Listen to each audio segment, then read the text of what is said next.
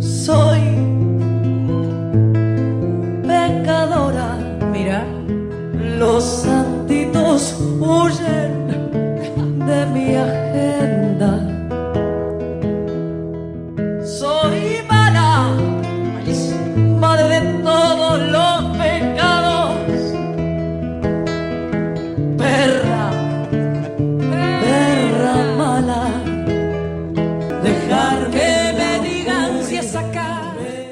partir de este momento, Ivana Silva, y Estela Fraquelli, seremos pecadoras de alma. Porque no doy, no damos marcha atrás.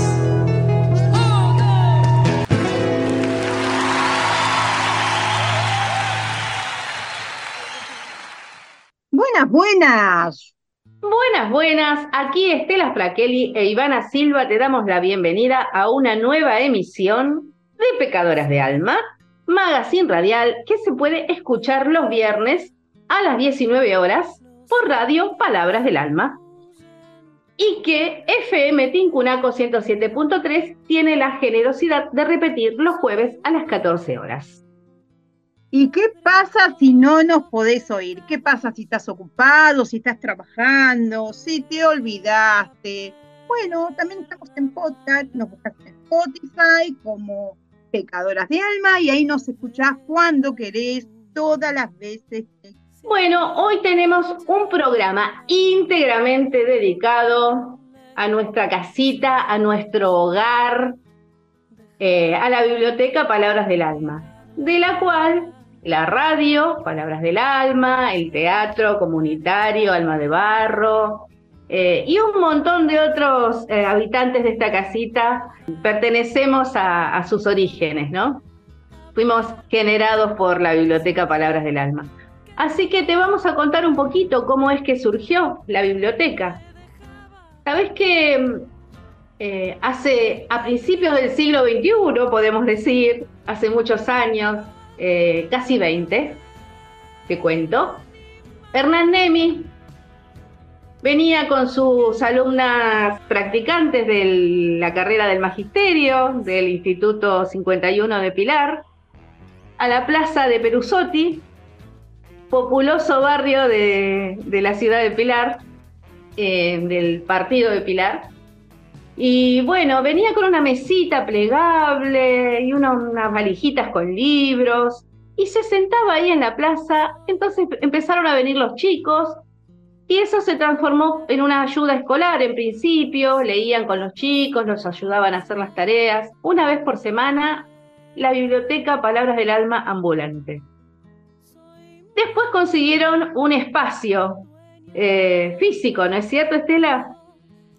Sí, pero también te quería contar que no solo vino con el Instituto 51, sino que también él trabajaba en el Colegio Hermanas, allí él estaba con Nidia González, que era su directora, a la que nosotros conocemos con el nombre de Tiki, y eh, comenzaron a convocar a las distintas instituciones. Donde estaba Hernán, y ahí es como se acercaron a Perusotti, y claro, entre esas idas y venidas, y como no podía ser de otra manera, eh, se, cruzaron con Carla y Carla y él fueron los que al final eh, se quedaron al frente de esa biblioteca, que luego se eligió el nombre eh, en forma comunitaria en la plaza de Perusotti.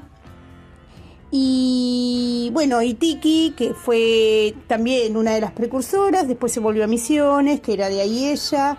De hecho, Tiki ahora es el nexo entre la gente de Misiones y nosotros. Cuando vamos a Misiones nos encontramos con ella y trabajamos con ella. Y así fue como eh, comenzaron a eh, tener ese carrito ambulante que fue donado por el Banco Credit.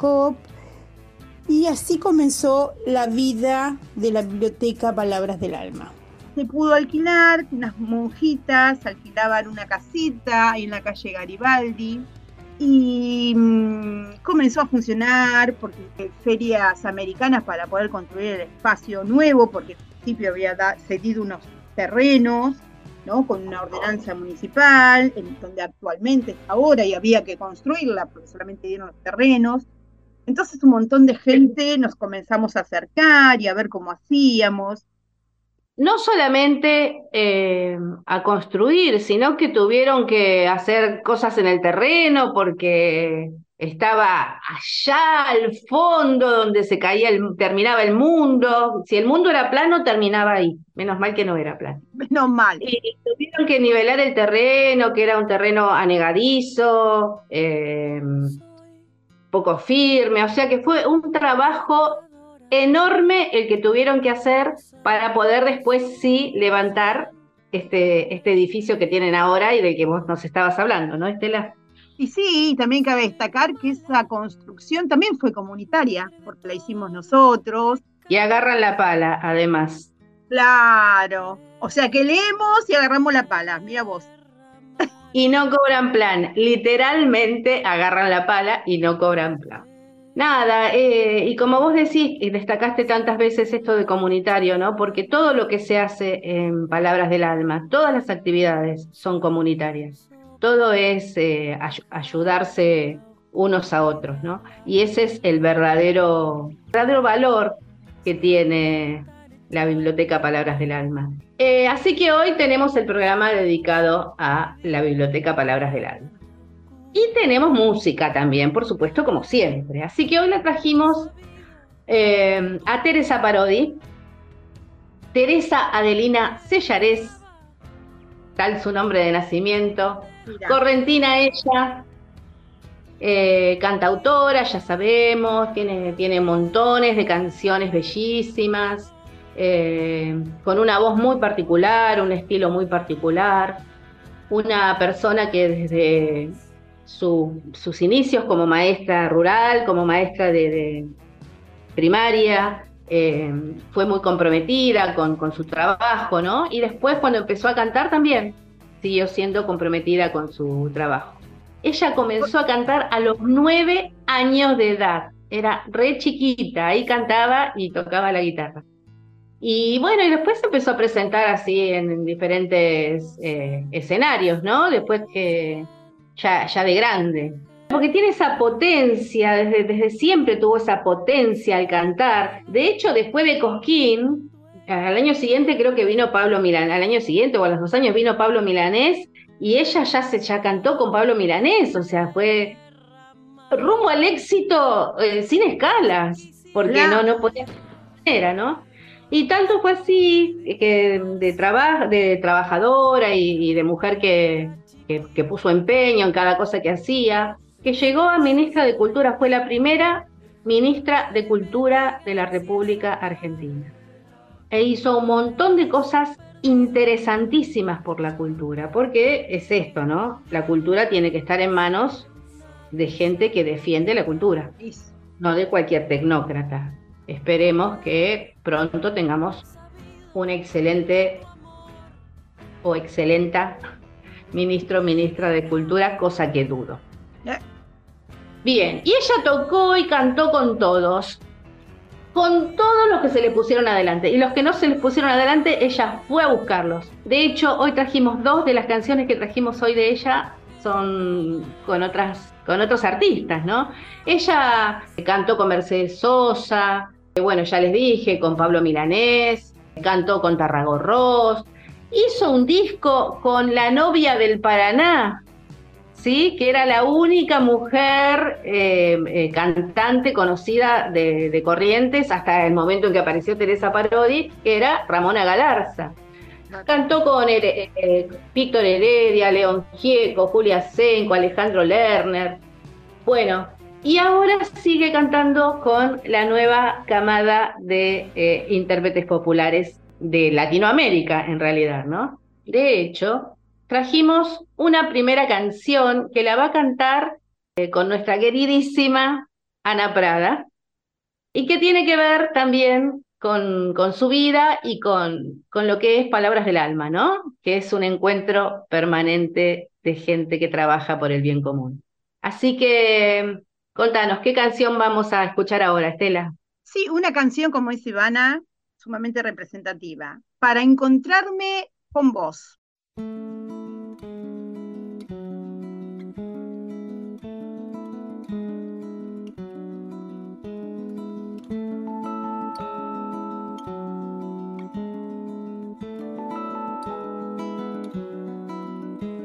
cuando estés por venir la melodía de la vida entrará por mi ventana cantará en mi jardín estremecida y será luminosa la mañana. Cuando estés por venir la poesía del amor será hermosamente clara.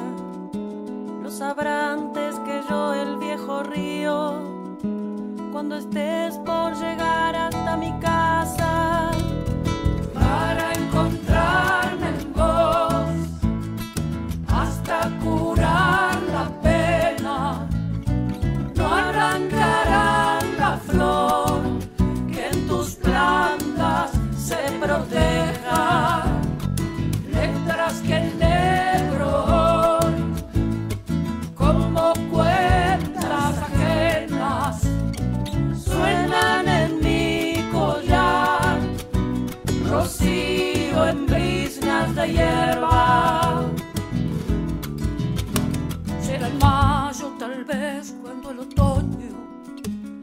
amarille las cosas y los sueños.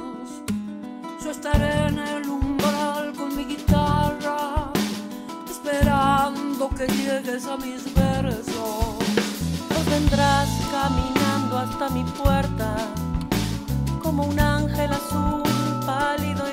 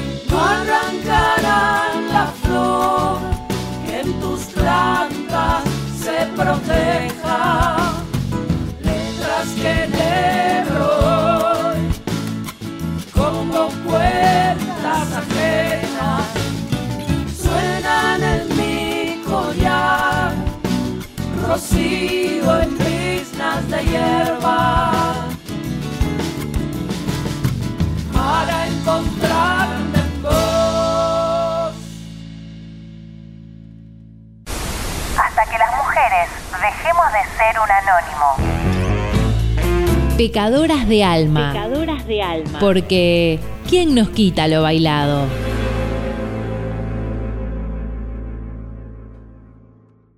Bueno, y ahora estamos en este segundo bloque con los referentes de la Biblioteca Palabra del Alma, ese lugar precioso que mm, tengo la suerte de compartir hace muchos años. Este, así que vamos a hablar con Hernán Nemi, con Carla Ponzone. ¿Y cómo están ustedes, queridos amigos y amiga?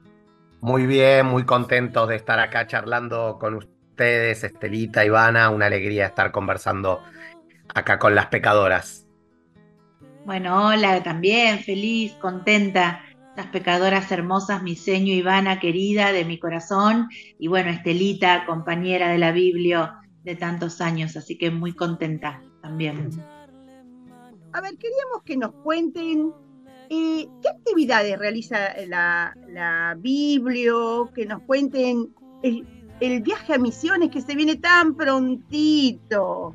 Eh, arranco si querés con lo del viaje a Misiones, es un viaje que hace muchos años eh, lleva adelante la biblioteca, lo vamos a hacer este año entre el 7 y el 14 de enero, un poquito más tarde de lo que era históricamente.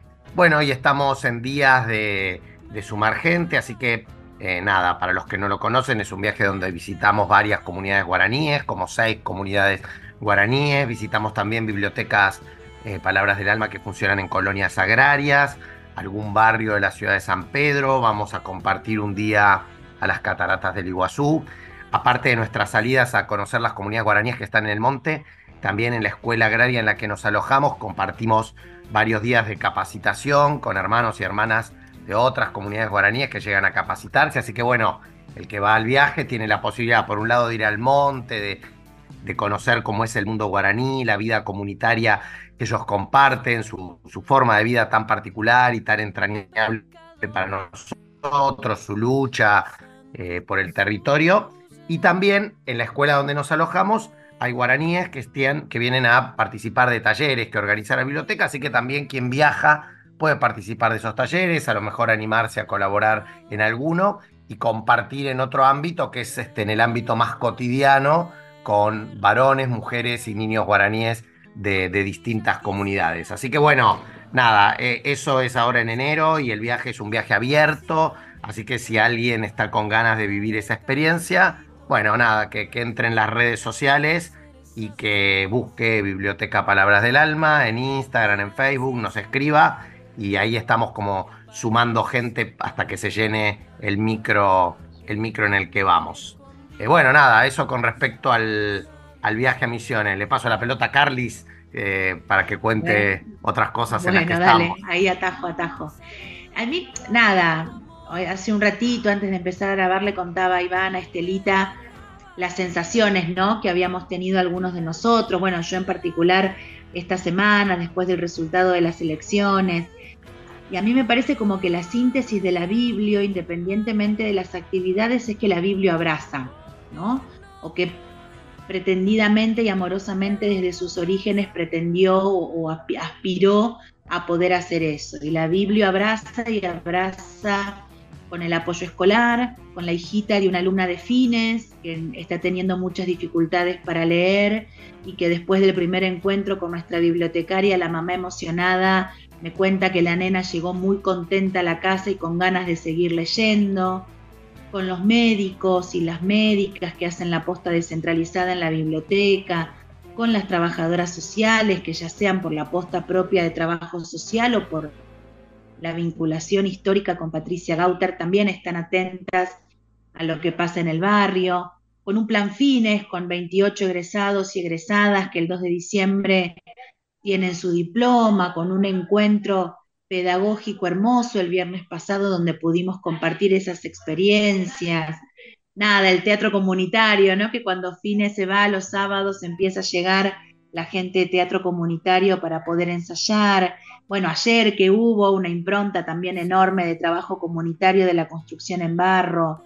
Eh, nada, y, siempre permanentemente pensando en esto de, cómo acompañarnos, ¿no? Y de pensar las estrategias de la Biblia, las ofertas de la Biblia, no solo en lo que quiere dar aquel que se quiere sumar a compartir lo que sabe, sino fundamentalmente qué es lo que el barrio necesita. Y me parece que eso es también lo que hizo de la Biblia este lugar a donde, bueno, tenemos muy cerca, por ejemplo, la salita, sin embargo, los médicos y las médicas eligen que la Biblia sea o se transforme en una posta sanitaria, porque claramente al vecino a la vecina les es más sencillo llegar a la Biblia por una cuestión de amorosidad, de aproximación, eh, que irse hasta la salita, que también te atienden súper bien y son amorosos y amorosas, pero bueno, la Biblia construyó sobre sí misma algo así de amorosidad que hace que el vecino o la vecina, teniendo a lo mejor a la misma distancia su casa de la salita que de la biblioteca, bueno, elija cuidar su salud y la de su familia yendo a la Biblia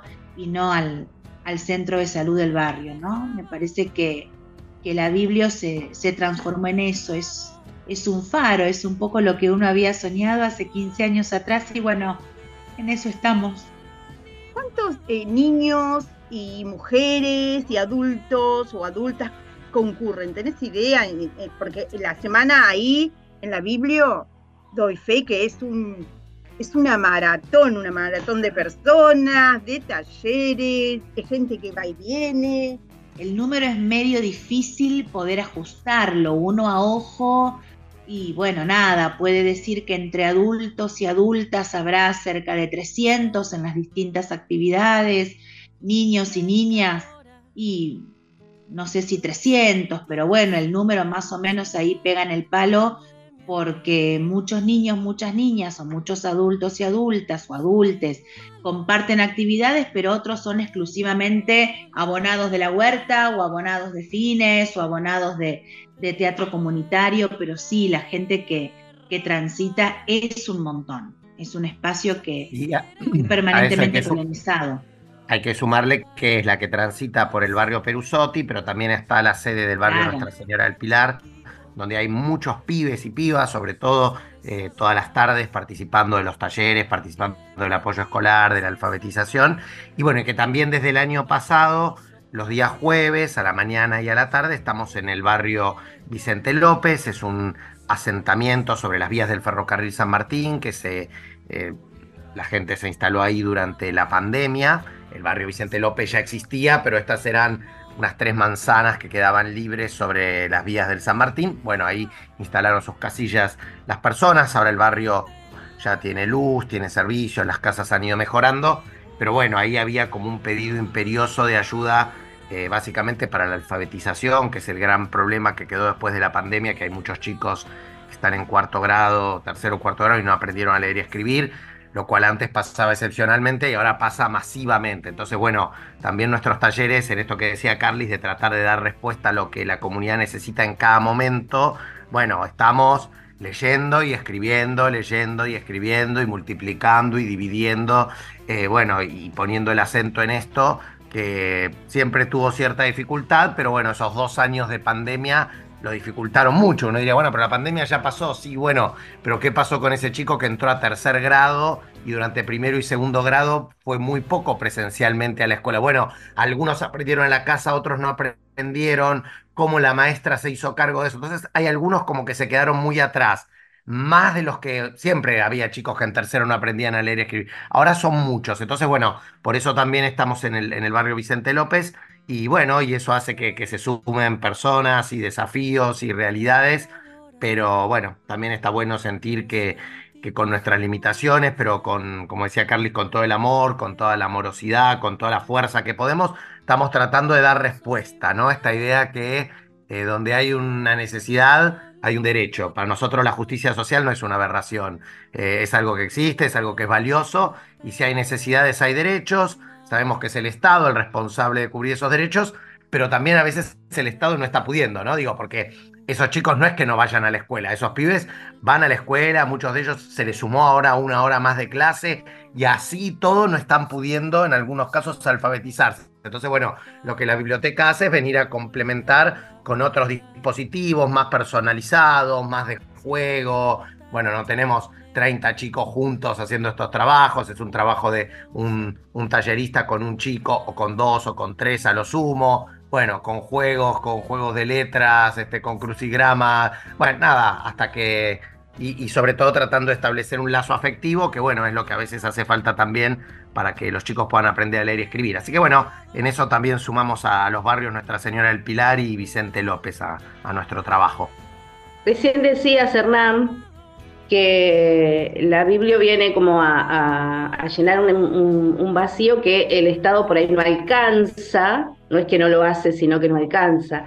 Y yo me, ponía a pensar, ¿no? En estas, en estas épocas en, la que, en las que está tan cuestionada la, actividad del Estado, eh, la utilidad del Estado. Bueno, para esto sirve el Estado, para la educación, para la salud, eh, para el bienestar básico general de la población. Y para esto sirven las organizaciones sociales como la Biblio, que es, eh, bueno, hemos hablado en el bloque anterior de, la historia de la Biblio, ¿no? Es que es un, es un gigante en el barrio Perusotti, me están hablando de 300 adultos, 300 niños eh, en las dos sedes o, o lo que sea, y, y para esto, digo, sirven las eh, organizaciones sociales, ¿no? Para complementar ese trabajo que no llega, esa, esa, eh, esa actividad que tiene que desarrollar el Estado y no llega. O sea, todo es necesario. Es necesario el trabajo del Estado y es necesario el trabajo de, de las organizaciones sociales.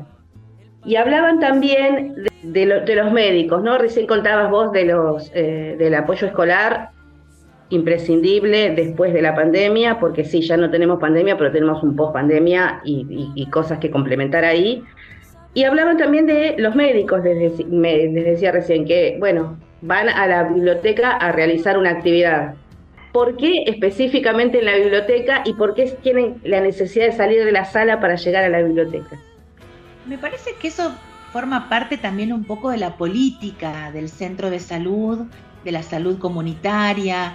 Hay que tener en cuenta que en el centro de salud de Villaverde funciona una residencia de medicina general, una de las tantas que funcionan en la provincia de Buenos Aires, en el distrito es la única. Me parece que eso un poco tiene que ver con la impronta propia del centro de salud y de esa, de esa residencia en particular, pero también esto que decíamos hace un ratito, ¿no? El, vecino se aquerencia con la Biblia, hay algo ahí de la Biblia, la vinculación, la referencia, la amorosidad, el recibirte conociéndote por el nombre, eh, el esperarte siempre con el mate dando vuelta, eh, el saber que a lo mejor a la tarde vas y tenés el curso de cocina y, y te encontrás con las mamás o que sabes que vas y podés llevar de paso a la nena para que mientras vos estás esperando al doctor o la doctora, la nena, el nene se quedan ahí con alguna actividad con la bibliotecaria, me parece que hay algo de eso, ¿no? Y, retomo un poco esto que decía Hernán también, de, la amorosidad, bueno, y, también lo que, lo que decía usted, Ivana, esto de, de, lo propio que tiene lo comunitario, ¿no? De esa pedagogía de la morosidad, de la territorialidad propio de los espacios comunitarios, que si bien digo, hay como cierta mirada revisionista desde lo curricular en las escuelas, ¿no? Digo, se está empezando a hacer este ejercicio curricular de laburar desde las situaciones propias, desde las coyunturas, desde las jurisdicciones, desde los barrios, con las particularidades, claramente los espacios comunitarios apelan naturalmente a eso. Se trabaja desde lo que nos falta, se trabaja desde lo que nos duele.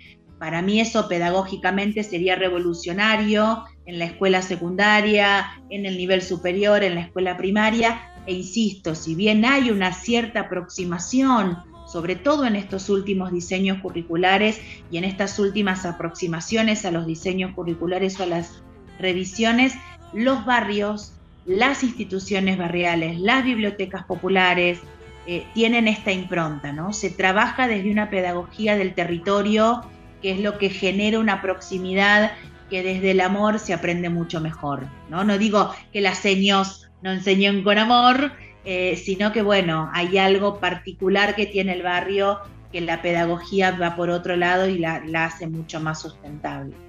Bien, Totalmente. vamos a, cerrar este bloque eh, con una canción, escuchando, por supuesto, como estamos hoy escuchando a Teresa Parodi. Eh, vamos a escuchar El amor nos hace bien.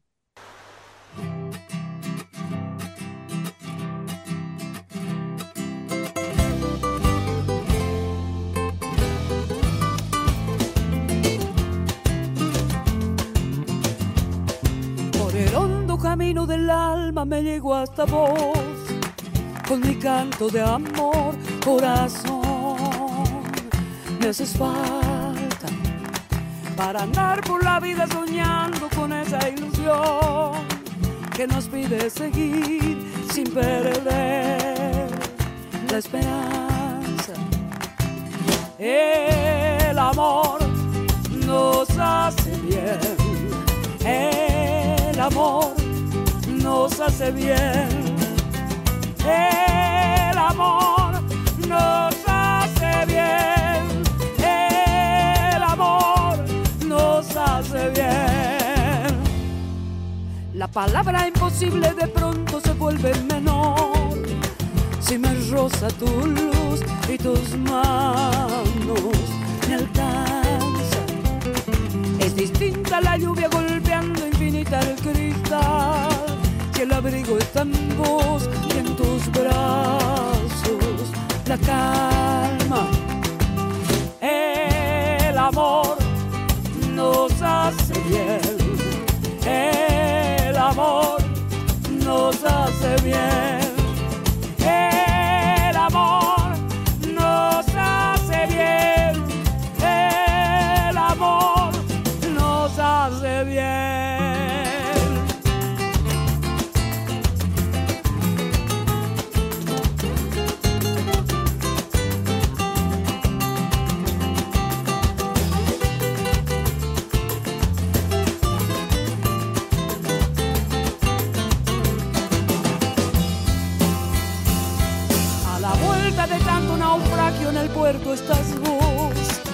El acorde mayor ya creció en mi guitarra. Las tormentas que traen los días no pueden entrar a ese pacto de sol que tenemos en casa. El amor nos hace bien. El amor nos hace bien.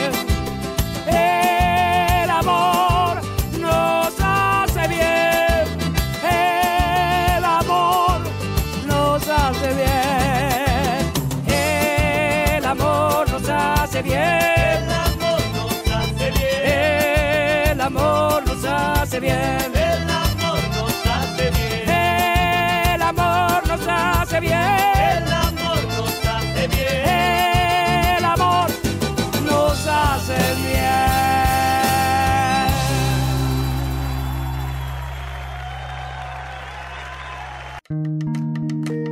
Donde existe una necesidad, existe un derecho. Derecho.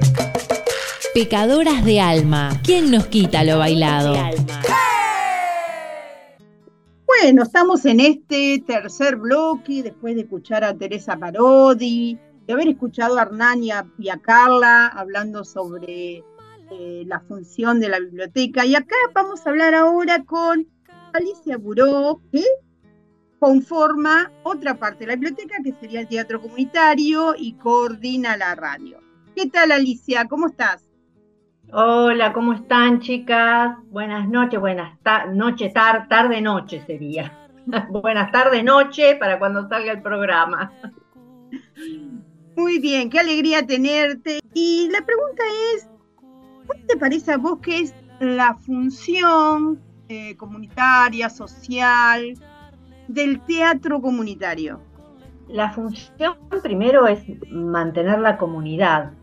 Digo, más allá de lo artístico, digo, principalmente nosotros lo que buscamos es que los, eh, las personas, los individuos, eh, recuperen su juego, su parte creativa, que todos la tenemos.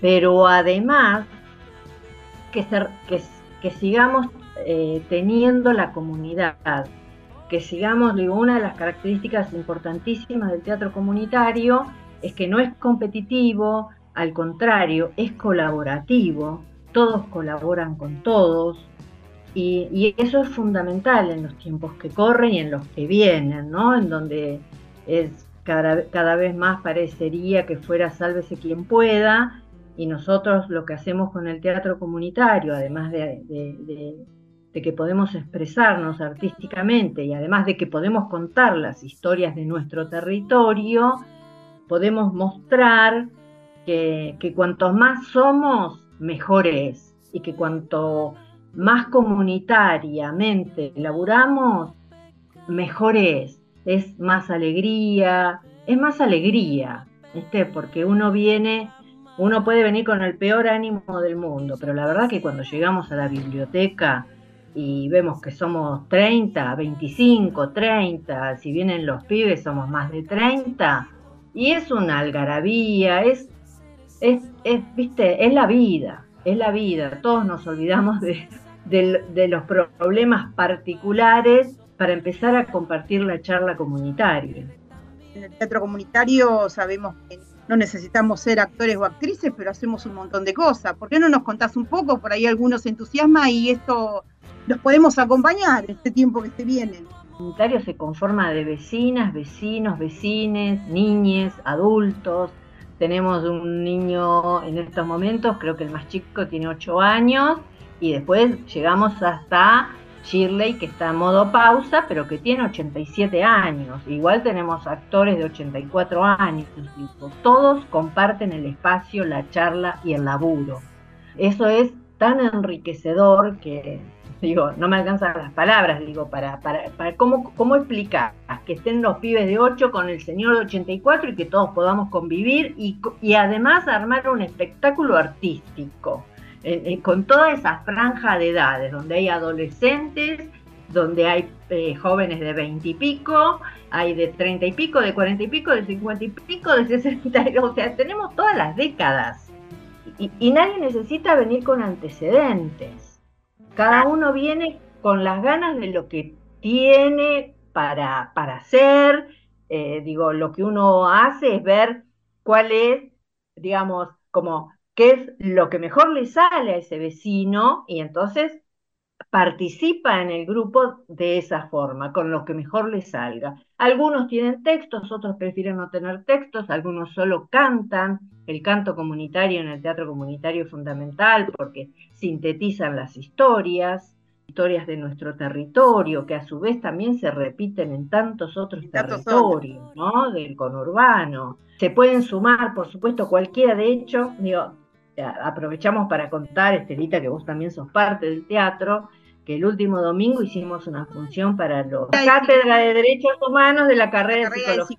Y la verdad que fue un hecho tan conmovedor, porque cuando uno veía a estos alumnos, que ya prácticamente son, son psicólogos, porque son del último año, claro. cómo, cómo se conmovieron, cómo les impactó lo que vieron, digo, bueno, ahí todo cobra sentido, todo cobra sentido. Cuando uno ve lo que le pasa al espectador, y, ellos una de las cosas que resaltaban era que, no parecía que eran amateur, por decirlo de alguna manera, sino que lo que ellos veían eran artistas en, esa función. Y, eso es maravilloso y, uno no deja de sorprenderse cuando ve lo que sucede con el público. nosotros, por supuesto, como, apostamos a la calidad artística, siempre estamos corrigiendo, estamos arreglando, porque, porque vamos por más, porque siempre queremos que salga mejor y que nos parece que hay cosas que por ahí falló. Y sin embargo, para el público, cuando lo ve, lo que ve es un hecho artístico. No ve por ahí los errores que nosotros sabemos que, puedan haber, ¿no? Y es, eh, la verdad que lo del domingo fue, fue increíble, fue increíble ver a todos esos alumnos ya casi psicólogos conmoverse y la devolución que nos dieron fue maravilloso y además todos estaban muy conmovidos justamente porque, porque saben que se vienen cuatro años muy, muy, muy duros y que la única manera que vamos a tener de sobrellevarlo es sostener estos, estos grupos comunitarios en todo, ¿no? ya sea en la radio, en, la radio que, como vos bien decías, yo eh, coordino y que hago un, mínimo, lo mío es, la nada, la verdad, es coordinar un poco eh, los horarios y, y, con el operador para que todo funcione más o menos, más o menos ordenadamente Digo, pero en la radio también están todas las voces, y están esas voces que no son escuchadas en otro lado. Entonces me parece que, el desafío para estos cuatro años es que la radio sume muchas más voces, muchas, que también es, es difícil, ¿eh? porque, porque nosotros para que la radio funcione necesitamos subsidio, subsidio estatal, en este caso del municipio. Y también sabemos que para el municipio viene difícil, porque el municipio va a tener que empezar a dar bolsones de comida. Entonces, uno entiende que también va a ser difícil que el municipio siga ayudando todo, todo lo que estuvo haciendo estos últimos cuatro años, que fue maravilloso. La radio recibe por publicidad, no es que tenemos un subsidio, sino que ellos nos dan publicidad, pero esa publicidad nos ayuda para pagarle a nuestro operador, a la persona que mantiene la radio al aire. Así que bueno, se vienen años difíciles, pero nosotros apostamos que como sea y de alguna manera vamos a seguir haciendo funcionar estos espacios tan importantes, tan importantes que van a ser. Y sí, y es verdad. Y también, ¿no? Los programas de radio, ¿cómo, si uno ponele un oyente o oyenta quiere hacer un programa de radio? ¿Cómo tendría que hacer? Mira, eh, muchos de los programas, como el caso de ustedes, los mandan ya grabados y editados.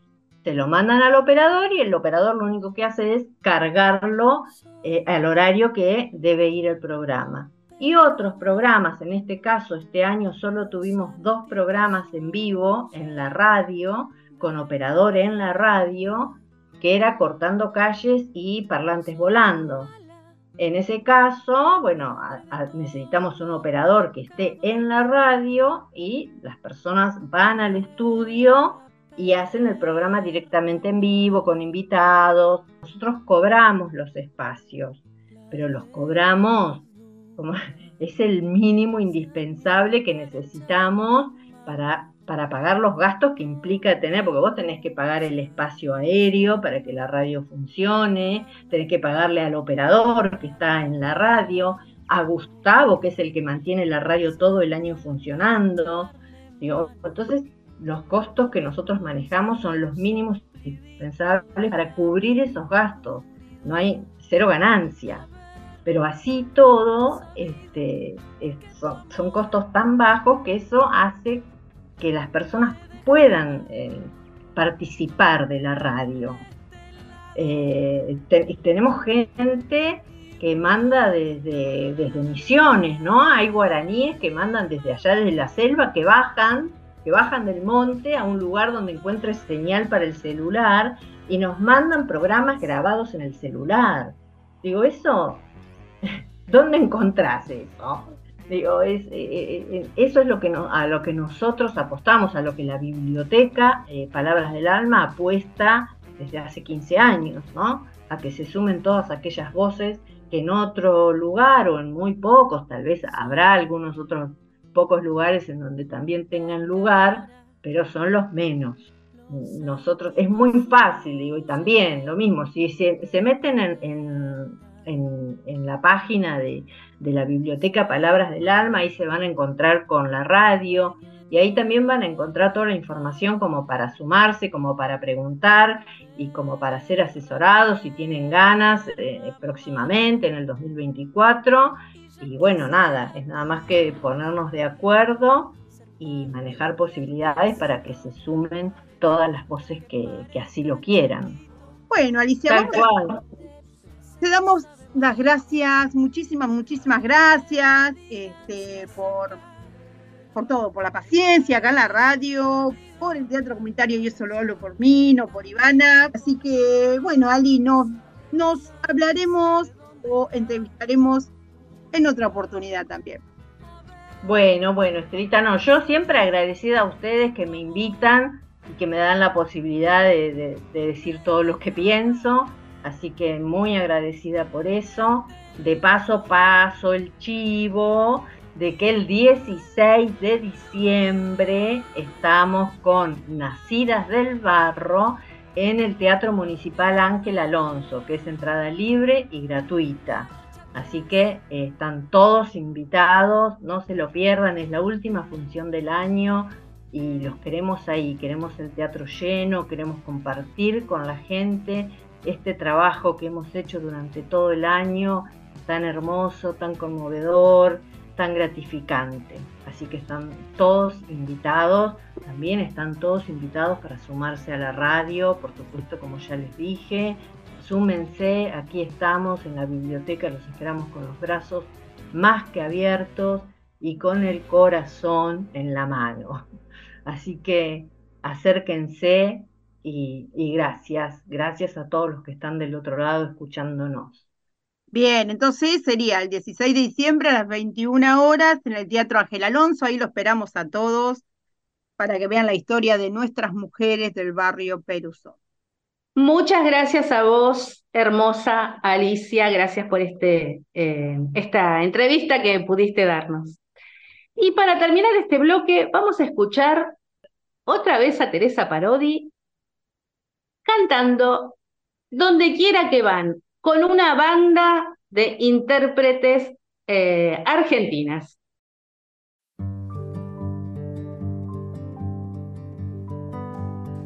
Ellas son las que soy, ellas son las que fui.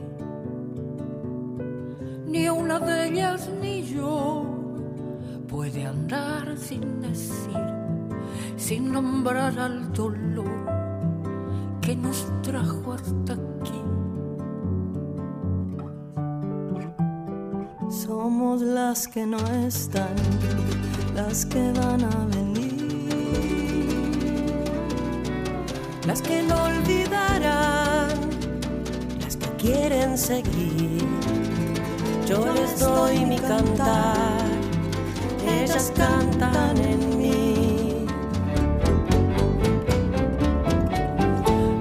Donde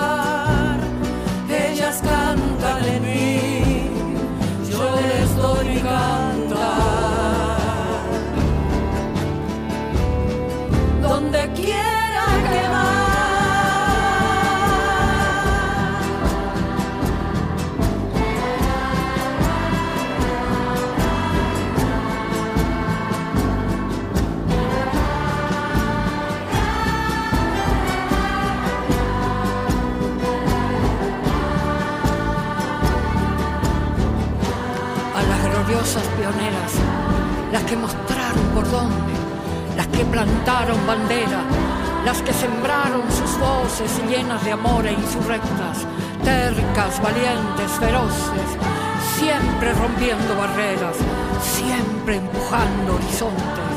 Nuestra más clara conciencia, no olvidaremos sus nombres.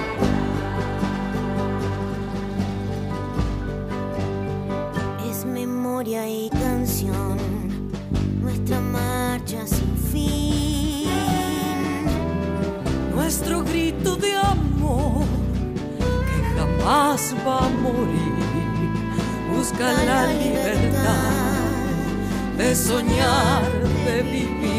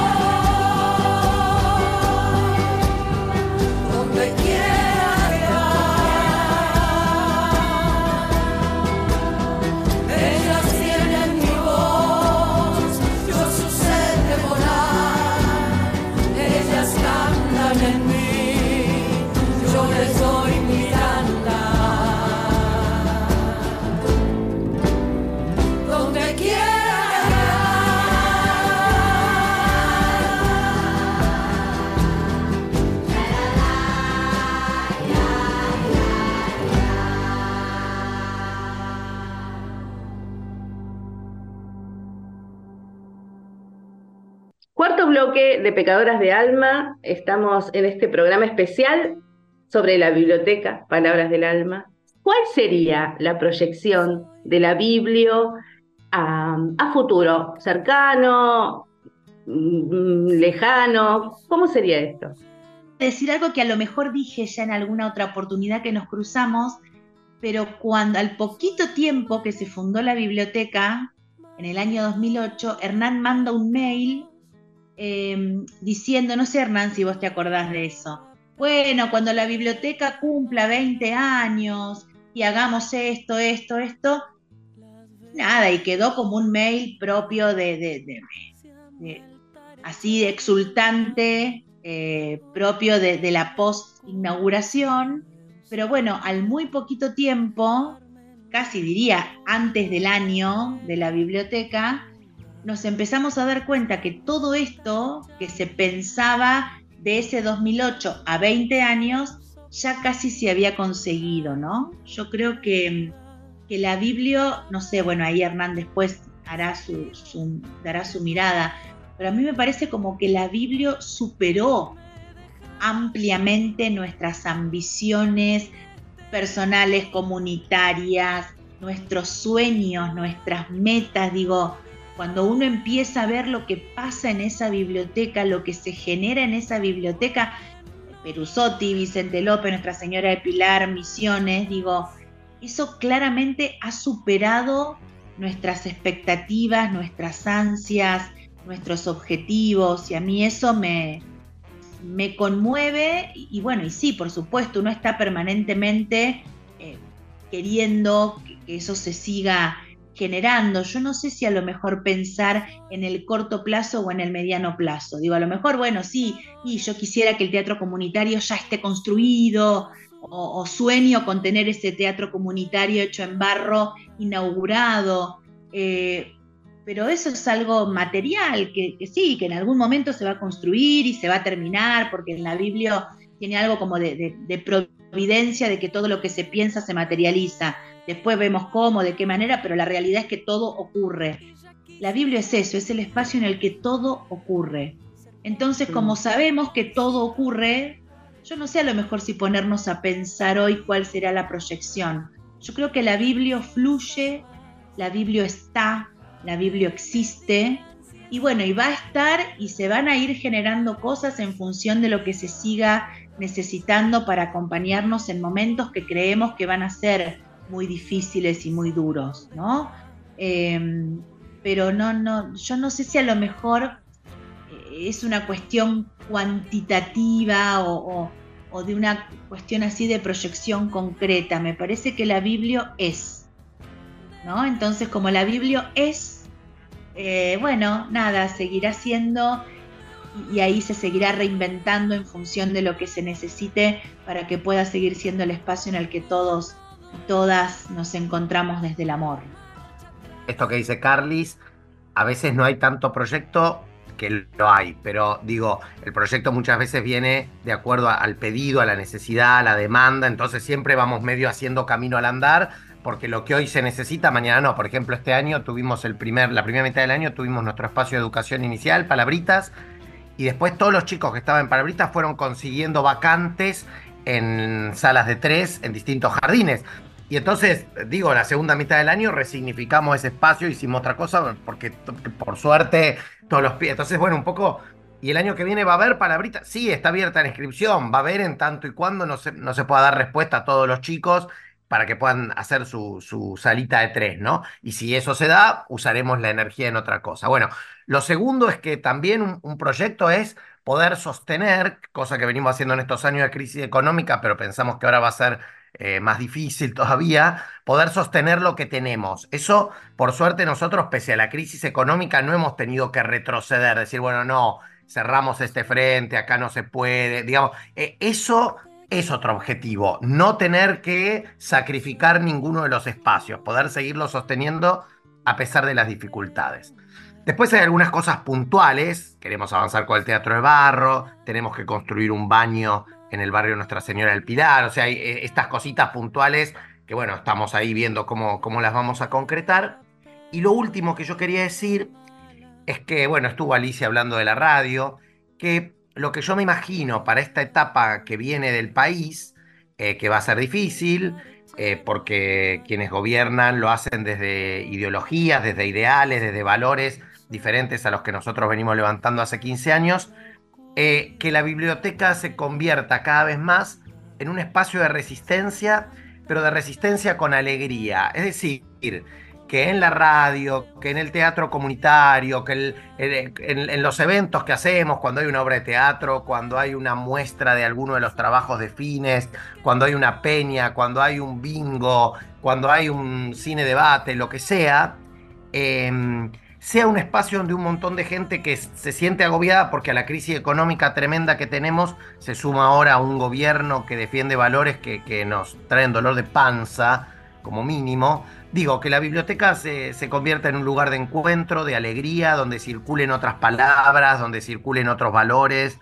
Bueno, nada, de defender eso, que va a ser difícil también, porque muchas veces este, cuando vienen situaciones políticas di- difíciles, nos angustiamos, nos encerramos, tendemos a quedarnos en casa. Bueno, que la biblioteca sea una invitación para el que necesita respirar, bueno, que se dé una vuelta por Perusotti, por Nuestra Señora del Pilar o por Misiones, y que ahí se pueda respirar otro aire, otros valores, otra forma de ver el mundo, eh, y que eso nos permita no perder la alegría para dar las otras luchas que hay que dar a nivel social, a nivel político, ¿no? Bueno, pero por lo menos que lo chiquito, el que viene ahí sienta que hay otros va- valores, que no se perdió la batalla, que no es el fin de la historia. Sí, como esa energía necesaria para la resistencia, ¿no? Mm. Porque vienen épocas de resistencia, por ahí no mucho de, de- de mucha acción, mucha ac- acción grande, como, como ustedes decían, sino cosas chiquitas, como estás diciendo eh, vos, Hernán, pero desde la resistencia y que eso va a requerir mucha energía que por ahí no la da el afuera, entonces por ahí la da el adentro de estas organizaciones como la biblioteca que trabaja tanto y desde hace tanto tiempo por la comunidad. Me, los escuchaba hace un rato cuando decían un mail en el 2008, cuando la Biblia cumple 20 años, ya, ya está eso, ya, ya, ya pasaron los 20 años. No, no, estamos por el número 15, pero, pero bueno, ahí, pero fue muy loco eso, fue loquísimo. Como que ya eh, voy a ser autorreferencial, eh, Carla, les descuento a, los oyentes, oyentas y oyentos. Cuando era niña, fue alumna mía en la escuela número uno de Pilar, cuando yo era maestra. Esto de los afectos que se van manteniendo a lo largo de- del tiempo, ¿no? Bueno, esto también es la Biblia, esos afectos que, están ahí, que nos podemos reír de, estas cosas y que nos hacen bien y que es- son como pequeños abrazos, eh, aunque sea ahora desde la palabra, ¿no? Hay, hay No, maneras sí, de abrazar. totalmente, totalmente. Y esta radio que es, eh, es hija de, por eso tiene ese apellido, eh, este programa de radio, digo, tiene ese apellido porque es hija de Palabras del Alma, pecadoras de alma, nos reconocemos hijas de la radio, de la Biblia y de la radio también. No, no, yo te quería eh, también hacer un poco autorreferencial, ¿no? Con esto que hablaba Hernán, de, de- eh, yo quiero confesar que después de los del domingo entré en un proceso de enojo, después el lunes de angustia y llanto, pero no porque por ahí la eh, ideología política, la fuerza política a la que yo apoyé no, no ganó, sino por todo lo que yo proyectaba en mi cabeza que ya había sucedido y que iba a volver a suceder. Bueno, y así en las semanas me fui acomodando, pero recién el sábado, cuando fui a la biblioteca, recién ahí vi como, dejé de ver negro y, ve, empecé a ver al- algo de esperanza, porque No, bueno, yo le comentaba a Ivana también antes de arrancar esto, ¿no? Que eh, después de una reunión, de revisar recursos en el barrio y demás, eh, yo me quedé como inmovilizada, pero bueno, a mí me, volvió a poner en eje el sábado a la mañana cuando llegué a la Biblia y me estaban esperando en la puerta con Avisi los pibes de FINE y me vinieron a mostrar la libreta con las materias aprobadas y, los profes viendo qué hacían con los pibes, las pibas que andaban más complicados, complicadas, bueno, eso es lo, lo que tiene la Biblia, que es lo que dice Hernán, ¿no? De que sea un espacio que con alegría nos vaya sanando. En tiempos fáciles, en tiempos que facilitan eh, las actividades y el desarrollo y el progreso, eh, la Biblia eh, progresa y, se desarrolla. Y, y en tiempos difíciles, como los que sospechamos eh, con fundamentos que se vienen, la Biblia contiene y, y ayuda y eso. Así que siempre la Biblia. Les agradecemos un montón este tiempo que nos dieron. Sabemos que son gente ocupada, que trabajan, que tienen miles de actividades y nos regalaron este ratito para, para poder charlar. Eh, les agradecemos un montón el, el espacio en la radio, que, que siga todo lo mejor que se pueda. Les deseamos desde lo personal y desde lo comunitario. Eh, bueno, y les decimos a los oyentes que y a las oyentas que eh, vamos con el viaje a Misiones, los que tienen ganas de, sumarse, eh, escriben a las redes o, se conectan con Hernán o con la Biblia o nos escriben a nosotras en las redes también, así que bueno, vamos con eso. Un abrazo gigante para los dos, para Hernán Nemi, para Carla Ponzone, padres, madres de la Biblioteca Palabras del Alma. Bueno, gracias a ustedes y gracias también por el programa tan lindo que hacen, ¿eh? porque digo, además de los temas, el tono que encontraron para el programa, la música que comparten, la onda que tiene el programa, no es solo qué se dice, sino cómo se dice y encontraron un cómo muy lindo que hace que, sea hermoso escuchar Pecadoras de Alma. Así que bueno, felicitaciones a ustedes también y gracias a ustedes por estar en, Radio Palabras del Alma desde hace tanto tiempo. Bueno, y el tono y es el tono que, en el que se tienen que decir las cosas. Una, No hay tibieza ahí. Hay una amorosa firmeza que a mí me, me, me, parece que es lo que tiene que ser y está bueno.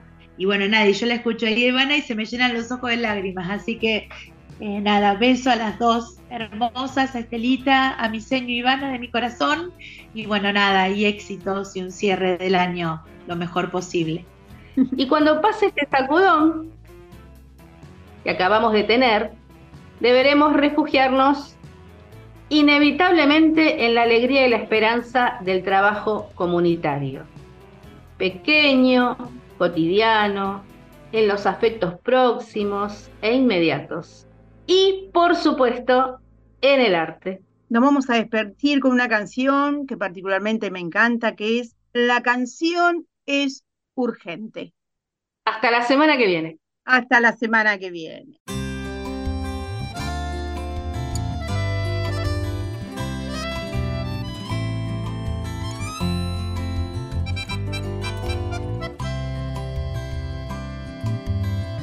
La canción es urgente, es un río creciendo, una flecha en el aire, es amor combatiendo. Quiero darte la hora, que es la hora del fuego, que es la hora del grito, que es la hora del pueblo, que nos una amorosa, que nos pegue en el pecho que si vamos cantando no podrán detenernos. Que tu voz la levante, que la suelte en el viento y que suene a victoria cuando rompa el silencio. Que tu voz la levante, que la suelte en el viento y que suene a victoria cuando rompa el silencio.